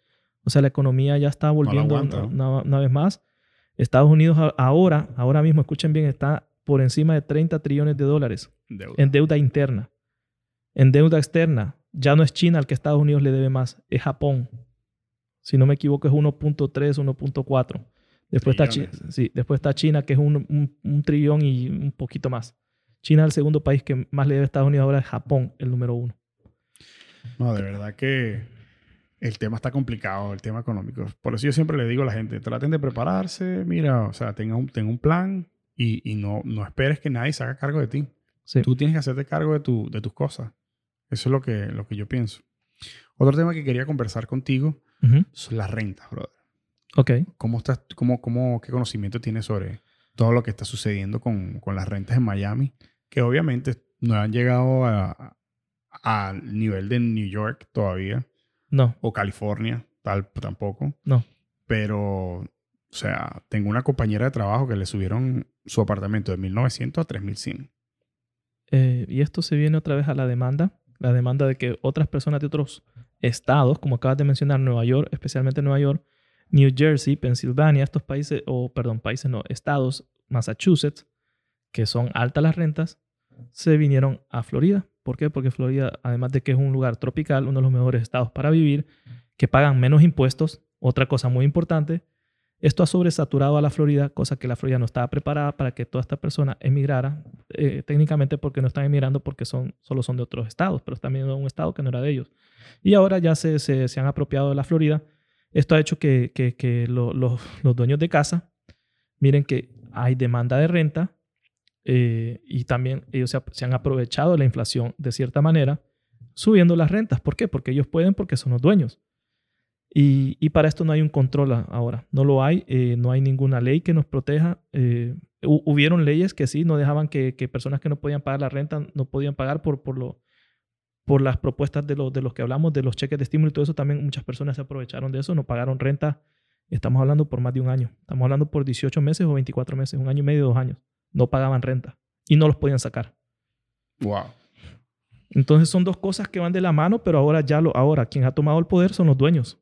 Los landlords, como le llaman en inglés, son los dueños ahora de, ellos y dicen, no, ahora o, tú me pagas 2.500 por esta renta, aunque antes costaba 2.000, o buscas otro lugar. Entonces, ¿qué es lo que están haciendo? Los otros dueños también lo igual. Ya este ya no vale 1.500, vale 2.000. ¿Te gusta o lo dejas? Y, si lo, y es que aunque lo deje, va a llegar a alguien que sí lo va a tomar. Y especialmente la, demanda, la, demanda, está muy fuerte. Porque vienen las personas de otros estados donde dicen, no, si yo allá en, en Massachusetts, en New York, estoy pagando por un lugar pequeño dos mil dólares, aquí en la Florida, un lugar más grande, con patio, con un lugar para, para hasta parqueo, que hasta allá para el parqueo allá es más difícil. Y aquí encuentran varios parqueos, entonces yo lo pago. Sí, yo siento que hay un factor también que, que a lo mejor no se te ha venido a la mente, que es el, el trabajo remoto las compañías se dieron cuenta, coño, esto, esto funciona, poner a la gente que trabaja desde su casa. Sí. Entonces, muchas de estas compañías que mandaron a su gente a trabajar desde la casa, los trabajadores dijeron, tengo que trabajar en mi casa, no tengo que ir más a la oficina. Pues me voy para Miami, que va a ser yo en este frío. Exacto. Me quedo a hacer yo en este frío. Tengo, mira, un compañero de trabajo que vino de New York y estaba encantado de la vida, pagando el 30% de lo que pagaba en, en, allá en New York, más eh, no tiene que pagar 350 dólares por el parqueo del carro. Entonces, o sea, aquí estaba feliz brincando en una pata y, y bueno, estaba súper contento por eso. Entonces yo siento que también hubo políticas que tomaron los líderes de la Florida que fueron muy acertadas cuando también con el COVID, que eso hizo que también mucha gente viniera para acá. Sí, porque Florida fue uno de los primeros, fue uno de los primeros en, en quitarlo de la máscara. Rob, Rob DeSantis, que es el, el, de la Florida. Fantástico. Él dijo, mira, esto ya no sigue más así, eso de la máscara, eso ya aquí, ya ya, eh, no, sigue, no seguimos este protocolo. Y fue desafiante para, para, para el gobierno del, del, presidente que tenemos ahora. no, no querían que las personas dejaran el mandato de las máscaras. Pero la Florida creo que eh, es un estado de los mejores porque, como te digo, los impuestos también aquí son mucho menos que en otros estados. Y, lo, y como tú mencionaste, los trabajos remotos ayudan mucho a las personas porque pueden trabajar desde, desde, su casa en un lugar mucho mejor. No tienen que ir a una oficina en el frío, manejar, pagar, pagar el parqueo del automóvil, porque allá, allá hasta para parquear hay que pagar. eh, bueno, yo lo digo también porque una vez en Manhattan, el parqueo más caro en mi vida me costó 150 dólares por cuatro horas en Manhattan. Wow. Solo por parquear ahí en el mero Manhattan, yo no sabía, yo parqué, eh, le dije, no le pregunté y cuando regresé por cuatro horas, 150 dólares. Sí, a mí me estaba conversando esta persona que él pagaba 350 dólares solo para pa- parquear el carro en la calle. O sea, ni, calle. si- ni siquiera era que, que era un, en un garaje. Sí, Por parquearlo en la calle. Entonces, toda esa persona, yo lo vi, yo lo vi en este edificio. Este edificio tiene un garaje de cuatro o cinco pisos. Y cada vez que yo iba subiendo, yo me parqué en el cuarto. Y yo decía, Arizona, Nevada, eh, New York, las placas. Arizona, todas las placas de los carros de otros lados. O sea, Colorado, un montón. Había una de Alaska. Sí. O sea, imagínate esa persona de Alaska dijo, ¿sabes qué? Ya se acabó el frío. Me voy para Miami y para allá para, lo- Sí. para el calorcito. Ahora los otros estados que también están siendo sobrepoblados son Nevada, porque California tiene lo- los impuestos más altos de Estados Unidos, además que los precios de la, de la Gasolina De- carísimo. petro y también en la zona de renta también ellos pagan bastante y también para comprar una casa, ya una casa, cualquier tipo de casa pequeña te cuesta 800 mil, 700 mil dólares. Estamos hablando de una casa tal vez de, de tres cuartos, dos baños o dos cuartos, un baño, te cuesta 500 mil, 600 mil. En las partes de San Diego o Baja California, todo eso. ¿Qué pasa? Ahora todas estas personas de California se están yendo a, a Nevada, cerca de Las Vegas o por Las Vegas, porque es mucho más económico y, la, y, la, y el segundo estado que ahora se está sobrepoblando, pero ese tiene mucho, mucha más capacidad es Texas. Bueno, pero es que Texas es gigante. Texas es gigante y también está económico todavía. No, y no solo eso, sino que en, en Texas está entrando un montón de gente también por la frontera y, y eso también Sí, va, va a influenciar eso, estoy seguro, ¿no? sí. Este, que manteniendo un poquito el tema de, de las finanzas de nuevo, Ujú. había algo que yo quería preguntarte, que era sobre, todos tenemos esta aplicación en nuestro teléfono. Ah, Si tú tienes más de 18 años, Sí. vives en los Estados Unidos, tú tienes una aplicación verde en tu teléfono que no es WhatsApp, se llama Credit Karma. ¿Qué tan accurate y confiable es Credit Karma? Credit Karma, ¿Te lo habían preguntado alguna vez? sí. Y es más, yo creé, ya, ya he creado dos videos sobre Credit Karma. Ok, Credit Karma fue fundada hace ya casi 12 años. Ok, desde el 2007, 2009 más o menos comenzó Credit Karma. Fue una aplicación.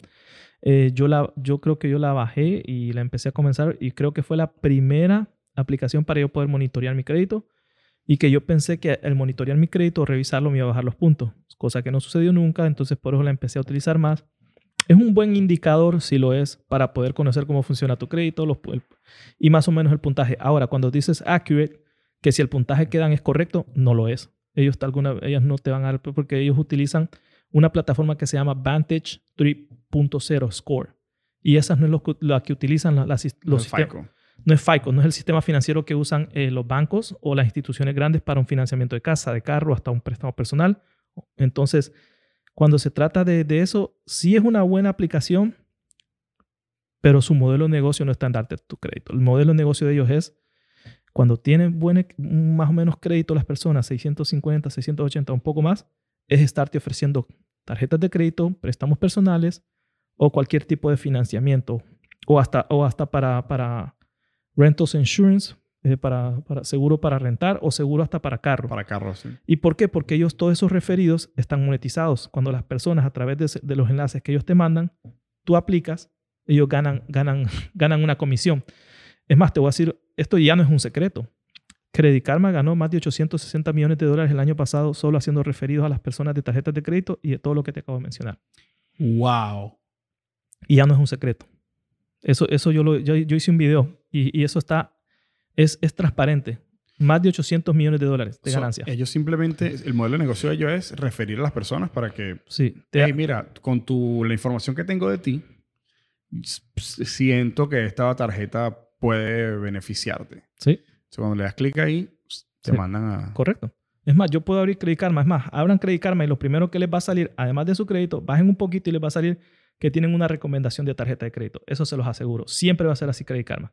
Y su modelo de negocio no está basado en mostrarte tu crédito. Estamos, está basado en de que si tienes un crédito más o menos, o hasta crédito malo algunas veces, porque hay tarjetas de crédito para crédito malo, las de Credit One, las de First Premier Bank, la, la de Indigo Red. O sea, hay, hay todo tipo de productos para todo tipo de consumidores.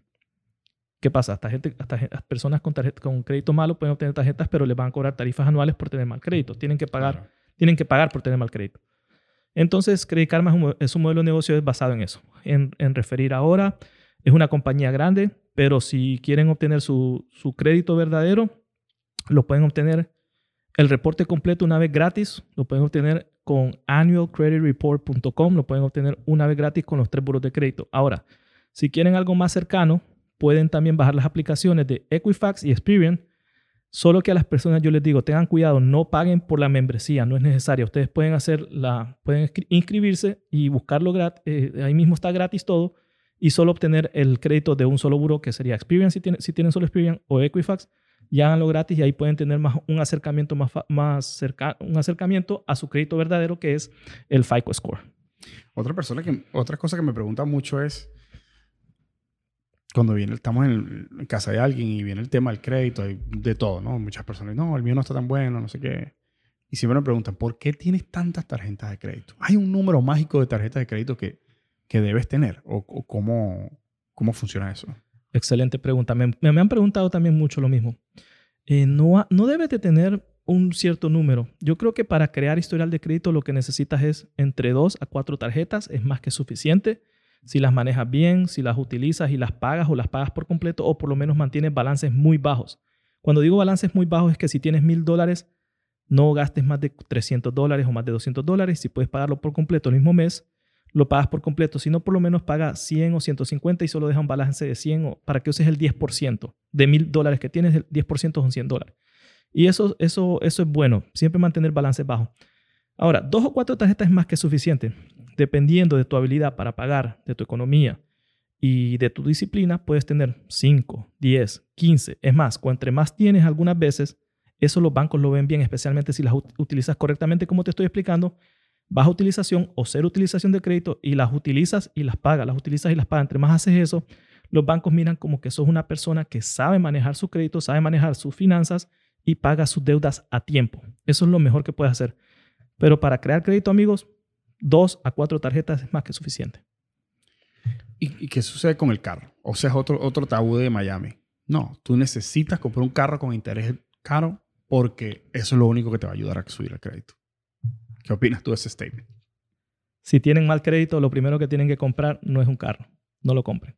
Lo primero que tienen que hacer es sacar una tarjeta asegurada vale, vale 300 dólares un depósito, ponerle un depósito, que ese depósito es reembolsable después de 7 meses cuando utilicen su tarjeta de crédito asegurada y después nada más la usan y la pagan y, eso les va a crear mejor crédito que un carro.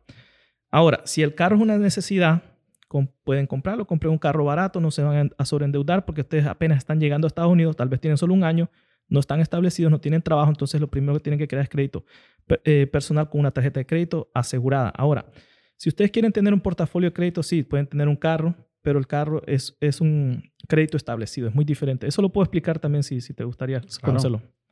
Ok, el crédito establecido son los, los, los financiamientos de carro, financiamiento de casa, préstamos personales, eh, préstamos estudiantiles son créditos establecidos. Son establecidos porque va, te prestan un financiamiento por una cantidad de tiempo, 36 meses, 48 meses, 60 meses. Cuando terminas de pagar, esa cuenta se cierra.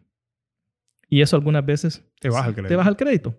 ¿Ok? Ese es un crédito establecido. Es bueno para un portafolio de crédito, pero no es lo mejor. Ahora, el crédito de revolvimiento. ¿Y por qué se llama revolvimiento? Porque aunque lo utilices y lo pagues, lo puedes seguir reutilizando, las tarjetas de crédito. Si tú tienes una tarjeta de crédito ahorita de 5 mil dólares, usas 3.500, pero en, en, un término de tres meses pagas los 3.500 y la dejas en cero, el otro mes puedes volver a utilizarla. Mientras que cuando un financiamiento de carro, cuando quieras, eh, digamos, quieras, ya quieres deshacerte del carro que ya pagaste y quieres otro, tienes que volver a correr tu crédito y volver a obtener un nuevo financiamiento. Con las tarjetas de crédito ya tienes un financiamiento de revolvimiento que viene y va y que viene y va y, no, y es, no tiene... No tiene es infinito. Infinito. pague. Sí, correcto. El tema, con el, el tema con el carro es que ahorita los financiamientos los están dando de hasta 72 meses. Y creo que 84, he escuchado. Sí. Entonces, ¿qué sucede? Una persona que tiene un crédito regular, tiene un carro financiado ochenta y tantos meses, cuando tú, esa persona pasan los meses y cierra ese, ese, esa línea de crédito, en muchas oportunidades es una de las más viejas. Entonces, al cerrarse, cerrarse llamo pagar. pagar por completo. Pagar por completo el carro. La persona dice, pero ¿por qué me bajó el crédito si pagué el carro? Sí, pero no, has no consideran que esa cuenta le está dando un, eh, ¿cómo se llama eso? Tiene un nombre. Le está dando una aging, um, Antigüedad. una antigüedad a tu crédito que al cerrarla, el equival, o sea, el, el número de tarjetas que, de, de cosas que tú tengas, dividido entre el, el- el tiempo que tengas con tu crédito, te da un número, ¿correcto? Un, un número de Entonces, antigüedad. si, si tú cierras dos o tres cuentas que son muy viejas, el crédito te va a bajar, pero no va a bajar por demasiado tiempo, ¿verdad? Eso es correcto. Entonces, por eso es que algunas veces tienes que mezclar. Algunas personas cometen el error de que, ah, no, con un carro yo, yo estoy creando crédito, ya no necesito tarjeta de crédito. No, cuando, cuando cierres esa cuenta, cuando la pagues por completo y no tengas ninguna tarjeta de crédito respaldándote, es como que quedes casi en cero una vez porque no tienes nada que te respalde. Ahora, si tienes un carro de 84 84 meses, como tú dices, pero a largo de ese tiempo también, tal vez, también sacaste una, dos tarjetas, las usas proactivamente, las usas, las pagas, las usas, las pagas, y se cierra el carro, va a, tener, va a tener un impacto, pero no va a ser fuerte. En algunas ocasiones puede ser que solo te baje 5 puntos, 10 puntos, pero si no tienes ninguna tarjeta de crédito, Es, el como- 100% de tu el crédito. 100% por- es, es lo uni- es lo único que respalda tu crédito. Entonces, por eso que tienes que mezclar. Yo lo yo, yo, el crédito yo, lo, yo digo que es un portafolio. Tienes que hacer un portafolio donde puedes mezclar tarjetas de crédito con un carro o un préstamo personal. No, tiene, no tienes que tener las dos, no tienes que tener el préstamo personal y el carro. Puedes tener solo uno, el carro. Digamos, lo, lo, más elocuente, lo que más siempre se mira es, perdón, no elocuente, y no lo que más siempre podemos observar es que la, la cuenta que siempre, la, número uno es la tarjeta de crédito y la segunda cuenta más vi- visible que vamos a tener es, la, carro, un financiamiento de carro. Después puede venir la, la casa. La casa por lo general son a 30 años. En muy pocas ocasiones muchas personas compran casa a 15 años. Sí, no. Aun cuando el, el interés es súper menos, 15 años, o sea, el costo mensual de la casa, y más con los precios que estamos manejando ahorita, Sí, está, está complicado, ¿no? sí. Quería preguntarle también sobre qué opinas tú de la finanza y los sentimientos. Y si van de la mano y cómo, cómo manejar esos sentimientos para poder tener buena finanza. Wow, buena pregunta, para nada. No, las emociones son las que te pueden traicionar en las finanzas, son las que te pueden hacer tomar decisiones muy malas.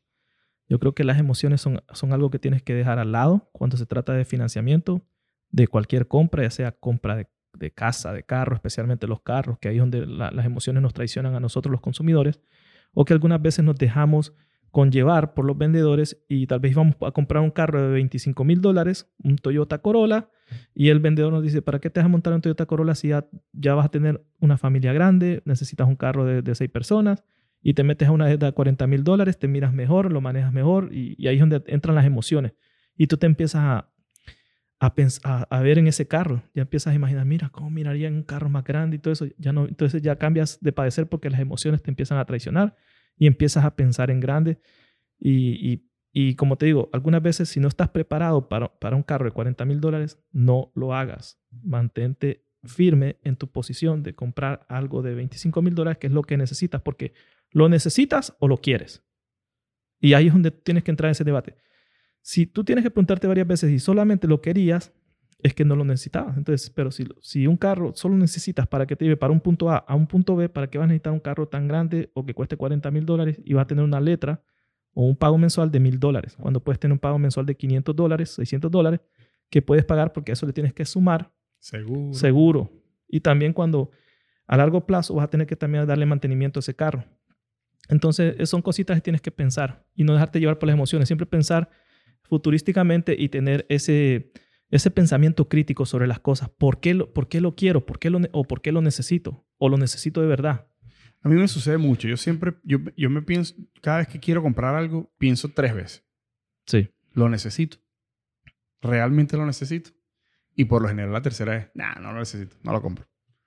Eh, me- esa es la forma como que cada persona tiene una forma diferente, ¿no? Sí. Pero yo por lo general lo que hago es hacerme esas tres preguntas. ¿Lo necesito O lo quiero? Y si realmente lo necesito, y ya es como que, bueno, tienes cuatro hijos y necesitas una camioneta. Sí, ahí sí. O sea, cosas, cosas como eso. Eso es lógico. Yo estoy ahorita en ese... Mi esposa está embarazada. Ya el Corolla se nos está quedando pequeño. Eh, entonces ahorita ya para mí va a ser una necesidad en el próximo año eh, o a finales de diciembre comprar una camioneta más grande. Pero es una necesidad para mí. Pero te- también te puedes ir preparando, te puedes ir preparando. No, eso está tienes, listo. Tienes, tienes, ok, estás listo. Y, y todavía, aún estés listo, prepárate aún más. Claro. Ok, si, digamos, si tu meta, si tenías una meta, No hay una cosa como que estar sobre preparado. Exacto. Eso O sea, nunca no- te va a hacer daño. Nunca. Nunca. te va a hacer daño estar mm, preparado más de lo normal. Porque al final, si digamos, no gastaste todo el dinero que preparaste y te sobró, pues me sobró chévere, me puedo, puedo comprar algo diferente, o- ir a un- Invertir. Eh, com- eh, ir, a, ir, a, ir a- a comer una buena cena, celebrar algo, lo que tú quieras, pero sobre ahorrar, si ahorras de más, nunca va a ser malo. Si te so- sobre prepararse, no, para nada. Para, ahorren, ahorren, mire, hay otra cámara. Ahorren mucho, que no hay, no hay una cosa como, como, no existe algo que se llame ahorrar de más. Y tampoco existe otra que, que, siga, que se llame eh, sobre prepararte. Eso nunca va a ser malo, créeme. No, para nada.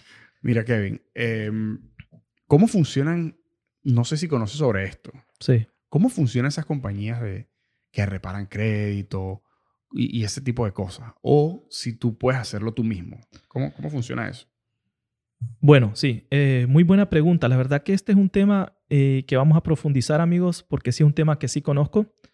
Eh, la reparación de crédito es una ley que fue creada desde, creo que fue en el año 1971 o 72, que te da, la- te da a ti, como consumidor, te da, te da el derecho de que tú puedas eh, disputar cualquier cosa que sea errónea, que no esté, eh, o que, que sea equivocada o obsoleta de tu crédito. Y cuando digo obsoleta es que tenga demasiado tiempo haci- haciendo un impacto negativo y que, y que tal vez ya no pueda hacer por el estatuto de limitaciones que tiene cada estado. Entonces, reparación de crédito la pueden hacer ustedes mismos, ustedes pueden crear, porque el crédito consta de, dos cosas. Lo primordial es el crédito positivo. Crear crédito positivo, buen historial, hacer sus pagos a tiempo. Por alguna razón u otra fallan en sus pagos, no pagaron una cuenta, entonces van a tener crédito negativo, que es el que va a bajar la balanza. Pero ahora, aunque tengan crédito negativo o mucho crédito negativo, varias colecciones o lo que sea, ustedes pueden volver a crear crédito positivo por medio de una tarjeta asegurada. Esto ya lo, ya, ya lo había explicado, la tarjeta asegurada. En la mayoría de los casos tienes una aprobación de- del más del 80% de que te aprueben porque tienes que poner un depósito con tu propio dinero. Entonces el banco No tiene riesgo. no tiene riesgo. El banco está buscando no tener riesgo para, primero porque quieren ver si tú puedes manejar una, una tarjeta con tu propio dinero. Entonces ahí ya puedes crear historial de crédito y puedes mejorar tu crédito, otras cosas. Ahora, tú, tú mismo puedes disputar también eh, las cuentas negativas si tú crees que son incorrectas o fuiste víctima de que te robaron tu identidad. Muy importante. Claro, y ese es otro tema. Ese es otro tema. Pero la víctima de identidad tiene que hacer un proceso legal de, de- de, eh, un reporte policial y disputar y llamar y otras cosas. Eso, eso, eso no, lo, no lo vamos a tocar. Ahora, si ustedes buscan a una compañía de reparación de crédito, ninguna de estas compañías les puede prometer que les va a arreglar el crédito porque les están mintiendo. Nadie, ni una corporación, compañía o una persona que tenga mucho conocimiento, es más, ni yo puedo hacerlo, le puedo prometer a una persona que le voy a arreglar el crédito y que le voy a borrar las colecciones. Eso no existe. Y es cierto, las colecciones no son los dueños de, esas deudas. Ellas las- ellos los compraron por un proceso que existe desde hace muchos años, porque los acreedores originales, ¿por qué venden las deudas? Esa es la pregunta que muchas personas se hacen. ¿Por qué los acreedores originales venden las deudas por menos dinero? Lo hacen porque cuando ellos van a, a, a mostrar sus impuestos, ¿ok? ¿Cómo sería la otra palabra para mostrar? Eh, Eh, calcular. Sí, tienen que, bueno, tienen que mostrar sus impuestos. eh, Entonces, lo que, lo que ellos tienen que hacer es que tienen que mostrar sus ganancias y sus pérdidas. Y ahora, para pagar menos impuestos, a la hora de la cl- declaración de impuestos, declaración. ¿ok? A la hora de la declaración de impuestos, para poder reducir eh, al mínimo pagar impuestos, también ponen sus pérdidas. Y como ustedes, las personas que dejaron de pagar, son una pérdida, entonces pueden sacar y van a haber miles y miles de personas que son pérdidas. Entonces ellos lo sacan de sus impuestos. Al sacarlo de sus impuestos, automáticamente ellos ya no pueden cobrar esa deuda. Por ley no lo pueden cobrar. Ya ellos declararon la, la- la- la- deuda como perdida. Ahí es donde vienen, entonces hacen el proceso que van como a una subasta donde le venden a, la- a estas agencias de colecciones, le dicen for pennies to a dollar. Por centavos al dólar le venden esas cuentas. Digamos que ustedes quedaron debiendo 3 mil dólares. eh, A una, una compañía de colección va a comprar esa deuda por 400 o 500 o tal vez 300 dólares. Después ellos tienen supuestamente en teoría los derechos para cobrarle, pero no los tienen. Pero claro, ellos van a ejercer cualquier táctica para cobrar esas cuentas. Sí, pero ahora, y disculpa que te interrumpa. Sí.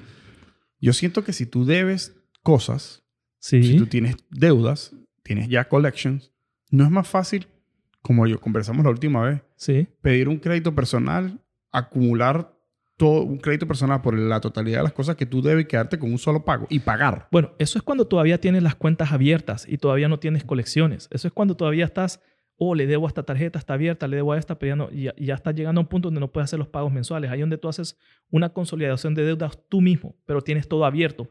Ya cuando están cerradas, por eso es que estás explicando este proceso. Cuando ya llega la compañía de colecciones, la compañía de colecciones te va a querer cobrar los 3 mil dólares, aunque ellos la compraron por 500 o 400 o 300. Ok, entonces tú tienes el derecho de disputar aún así esas deudas si ellos tienen tu nombre mal escrito, si tienen una dirección malo con un nombre. Entonces tienes la potestad de disputar si ellos no tienen toda tu información correctamente, porque por ley la tienen que tener, pero ellos también hasta cierto punto no tendrían que tener el derecho para tenerlo, pero lo tienen, ¿no? Entonces por eso tú, tienes, tú puedes disputar. Ahora, pagar si puedes pagar. Lo que yo le digo a las personas, primero es disputar, pero eso nadie te lo puede, te puede decir 100% que te las van a borrar porque algunas veces tú puedes mandar cinco disputas y, y, y voy a decir, el proceso de disputar se tarda entre 45 a 60 días porque la disputa va a los, a los buros de crédito. Los buros de crédito le mandan la, una señal o le mandan un, un fax o algo a la compañía de colecciones o al dueño que tenga la, la, la, La deuda. la deuda. Ellos tienen que verificar la deuda y que tienen toda la información. Se la mandan de nuevo a los buros de crédito. Los buros de crédito le van a mandar una carta a la, dirección de la persona de que fue verificada. Y entre ese tiempo se, pierden entre 45 a 60 días. ¿Ok? Muy importante. Entonces, ¿qué es lo que sucede? Puede ser que llegues a 3, 4, hasta una quinta disputa, pase un año y no te la borren, porque te la siguen verificando. ¿Qué puedes hacer en ese, en ese instante? Puedes eh, negociar la deuda. Si debías, supongamos, dos mil dólares, puedes llamar directamente, pero esto ya lo, yo lo dejo como último recurso a las personas, siempre le digo, "Do- como último recurso, si ya económicamente estás mejor y puedes pagar, los llamas y les ofreces el 60% menos de lo que debías. Si debías dos mil, ofréceles 500 o 700 dólares. A ver si ellos lo toman. Trata de pagar y es mejor que una cuenta quede en 0%, aunque es negativa, en tu, en tu, en tu historial, Reporte. en tu reporte de crédito, a que tengas una cuenta negativa de 2 mil dólares. Después, cuando la cuenta esté en cero, puedes volver a mandar otra disputa y algunas veces la pueden borrar porque ya no, nadie te la va a verificar porque ya está Ya pagada. está pagada. Entonces son técnicas y cosas que pueden buscar la gente. Pero ahora, tengan mucho cuidado con las personas que dicen que, que no le paguen a colecciones, porque ahora las, las colecciones, las agencias de colecciones, y les voy a explicar algo muy importante, ya no son tan, tan dejadas, voy a decir, como antes, que, que antes eran más lentas, hacían procesos todo, porque no, no existía lo digital. Ahora, ahora, ahora les dan un chip o un USB, meten ahí y ya tienen toda la información. Ok. Después de eso, lo que están haciendo las compañías de colecciones, especialmente porque ahora hay agencias de colecciones grandes, corporaciones, corporaciones grandes. Entonces lo que hacen ellos es eh, buscar firmas de abogados. Un abogado que le paguen bien se va a vender y va a hacer todo lo posible para llevar a corte a una persona y demandar o lo que sea, ¿no? Estas, estas agencias de colecciones ya están eh, competitivamente bien para pagar a un, a un abogado. Entonces lo que hacen es demandar a las personas ahora, especialmente por deudas de 5 mil, 4 mil, 5 mil, 7 mil, 8 mil o 10 mil dólares. Estas, deudas- estas agencias de colección, al ver que no estás pagando, que no contestas el teléfono o que no contestas las cartas que ellos te mandan y que ellos tienen toda tu verificación, lo que te hacen es demandarte. Ahí es cuando entran las personas, cuando los demandan, ya no saben qué hacer, les da pánico, no, van al, a la corte. Y entonces ahí es cuando, y algunas veces estos no van a ir a ver ni a un juez. Quien mira todo es un mediador de la corte. Una persona que solo va a ser un mediador. No van a molestar a un juez para eso. No. Entonces, ¿qué pasa? El mediador lo que va a decir, ah, no se presentó fulano de tal, entonces le vamos a meter un judgment, una jurisdicción, donde él tiene que pagar y, y- y a la agencia de colecciones, por medio del abogado, le dan el poder para que le saque a esa persona dinero de su cheque si trabajan para una corporación o algo y les pueden sacar el 15 al 20%. Wow. O sea, como, como el child support. Exacto. Y, y- y si tienen cuentas o inversiones o algo, les pueden congelar las cuentas o les pueden sacar dinero o, o- o cosas así. Entonces tengan cuidado ahora cuando tienen deudas grandes en colecciones, eh, sean muy cautelosos porque la- las agencias grandes sí están ya demandando a muchas personas. Y lo digo porque muchas personas me escriben, Kevin, me, demandaron, ¿qué hago? Y lo que puedes hacer es presentarte a corte, todavía en corte, porque tú no eres culpable hasta ser declarado culpable. Tú puedes ir a corte y decirle, ok, que ellos muestren las pruebas de que yo les debo, que ellos muestren todos los papeles que yo firmé con ellos. Tú puedes hacer completamente eso, no hay problema. Nadie te va a decir que no lo puedes hacer, tú te puedes, tú te puedes defender. Ahora, si ellos tienen todas las pruebas y todo eso, siempre van a ganar ellos. Si ellos no tienen todas las pruebas si ellos, o ellos no se presentan, entonces tú ganas el caso y no les pagas nada. O sea. Para mí eso es muy complicado. Yo pago lo que debo. de verdad, o sea, yo siento que es más importante eh, mantener tus cosas en orden, correctamente. Sí. Y, de esa forma, obviamente, como, como dije, que te vaya mal es parte de lo que puede suceder, es una opción, sí. es una, una, alternativa que te pueda suceder algo malo y bueno, ya en esa alternativa ya es, otra, otro tema completamente, ¿no? Pero yo siento que en, en, mis 39 eh, años, 7 que tengo aquí, administrándome de la forma correcta, me me ha ido muy bien y no quiero ni siquiera, o sea, es que para mí, y esta es mi opinión, yo siempre digo mi opinión cuando, cuando, cuando voy a darla, ¿no? eh, eso te desgasta mentalmente, te desgasta, te quita energía, te hace enfocarte en eso mientras eh, podrías estar enfocado en otra cosa. Entonces yo prefiero simplemente pagarme. Yo pago, o sea, yo pago todo lo que debo. No, no, no, no quiero, no quiero ni que me llamen a cobrarme. No me, no, a mí me molesta que me llamen. Y a cobrarme, imagínate. Sí. O sea, yo prefiero simplemente organizarme, hacer un plan de qué es lo que tengo y qué es lo que puedo stick to it y de esa forma todo va a estar bien. Entendido. Porque de verdad que imagínate que te esté llamando un abogado. Sí. no, no, no te llaman, te mandan una carta. No, sí, ya, bueno. ya cuando eres demandado te llegan cartas y te llegan unas cartas diciendo que el abogado tal y tal y tal te va a demandar a corte y que tienes que presentarte a corte por si tú quieres ir a, a defenderte o eso, es un proceso, ok. Por eso es que explico todo el proceso completamente para que las personas entiendan a lo que se van a meter cuando piensan dejar de pagar sus deudas. Ahora, yo entiendo porque todo depende de la posición de cada persona. Existen los divorcios, existen que las personas se enferman, existen los accidentes, existen un sinfín de cosas que nos pueden suceder porque somos humanos. Entonces yo les digo, si les sucede algo que no pueden controlar y les pasa y después quedan con deudas, por lo menos conozcan el proceso, prepárense. Plan de pago. Eh. Algo. O por lo menos si quieren empezar a disputar para ver si después ustedes pueden negociar la deuda por menos, porque también es viable. Se los digo por, porque las, de todos modos las compañías de colección compran eh, las deudas por menos dinero.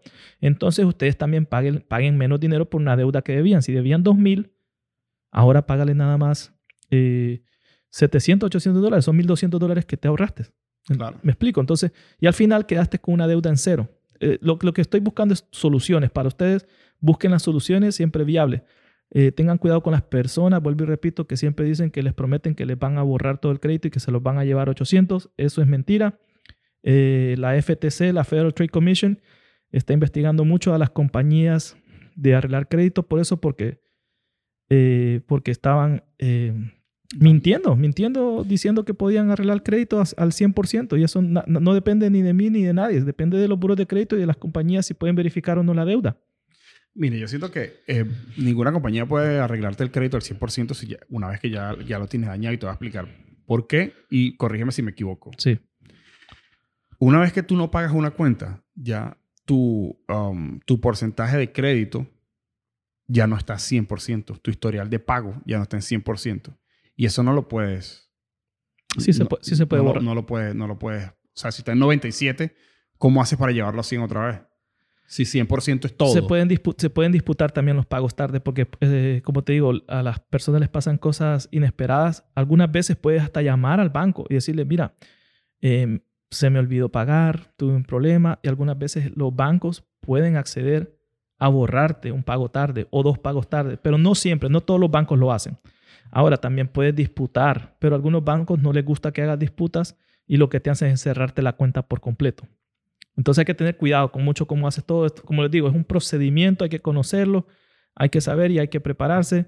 Eh, nada más tengan cuidado porque, como les digo, hay muchas personas que pagan hasta mil dólares por, reparación de crédito, dos mil dólares, y no tienen cuidado con quién lo hacen. Porque una persona a la que le pagan, esa persona, además de, de supuestamente arreglarte el crédito, tiene que darte una guía, tiene que instruirte cómo crear crédito positivo, eh, ¿por, qué no, ¿por qué no debes aplicar ahora que estás restaurando tu crédito? Porque si empiezas a aplicar para más cosas, tarjetas de crédito, otras cosas, te las van a negar. Simple y sencillo.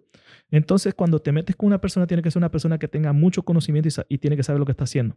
Yo, como les digo, eh, si yo quisiera, yo puedo arreglar crédito. Es algo que no, no, no lo voy a hacer porque me gusta nada más dar la información para que las personas sepan cómo manejar su crédito, pero no me voy a meter a, trabajar en una compañía de arreglar crédito.